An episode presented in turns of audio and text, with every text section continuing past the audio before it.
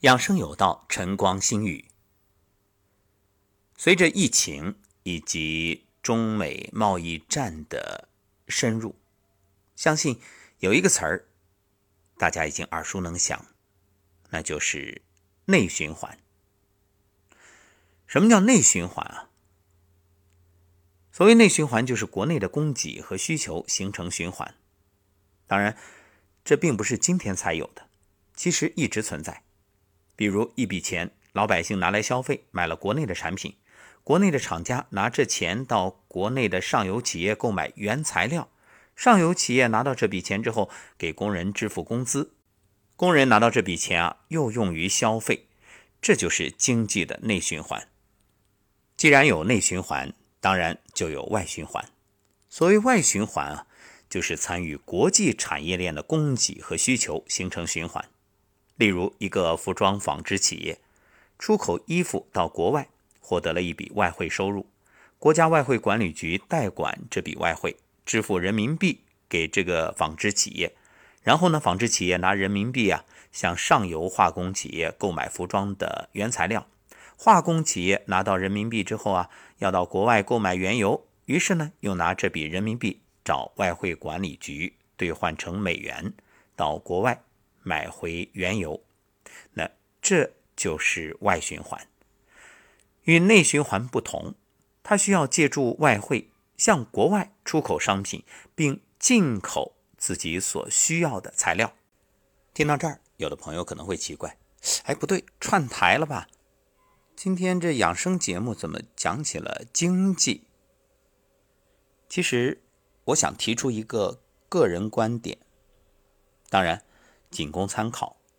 如果您觉着不对，也可以在后面留言评论，表达您的看法，我们做一个探讨。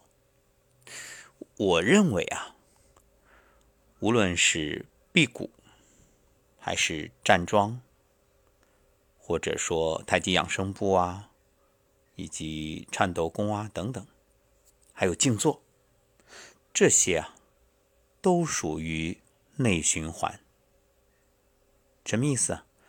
就是把人体比作一个国家，它进行一个内在的调整。你看内循环的好处是什么？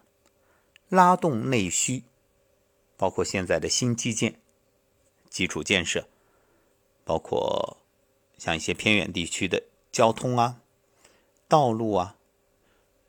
所谓的要想富，先修路，对呀。那加大了基础建设，它必然也会拉动投资，所以这一系列的操作可以让人们切实感受到这经济带动发展，然后呢，反过来它又刺激经济，体现在人体的健康方面，那就是我们通过这种练功调节你的经络，让经络畅通。这不就像是一个国家的交通，包括公路啊，包括这种交通线路啊，对吧？那这个刺激消费呢，就是意味着我们的身体通过练功有了需求，然后养好了你的胃气，就是脾胃的胃，你就有了食欲。本来。也不想吃，也不想动，结果现在呢？哎，吸收的好了，气血足了，能力强了，整个人容光焕发啊！又想说，又想动，就整个人啊，朝气蓬勃，而不是暮气沉沉。其实我们想想，一个国家也是一样，究竟有没有经济活力，就看这个国家的这种状态。所以你看，有人说年纪轻轻谈什么养生，老了再说。那就像一个国家一样，如果你不是居安思危，你觉得反正我现在是一个强国，我可以挥霍无度，那终将坐吃山空。其实一个国家是这样，一个家族、一个家庭，乃至于我们的身体，不都是一样吗？所以古人智慧啊。说小医治人，大医治国，不为良相，便为良医。治国与养生，归根结底一个道理。包括你领家过日子也是一回事啊。四个字：开源节流。开源，我们补充营养素，要么从食物当中获取；如果食物不足，我就额外的营养素的这种补充摄入。节流，就是减少无谓的消耗。注意。我们所说的无谓的消耗就是没必要的，这其实体现了那种所谓剧烈运动和我们所提倡的站桩啊、太极养生步啊这种养的运动之间的区别。剧烈运动你是在耗，甚至已经筋疲力尽了，还要去消耗你的气血，包括你的熬夜，包括你的这种应酬，它其实都是一种耗。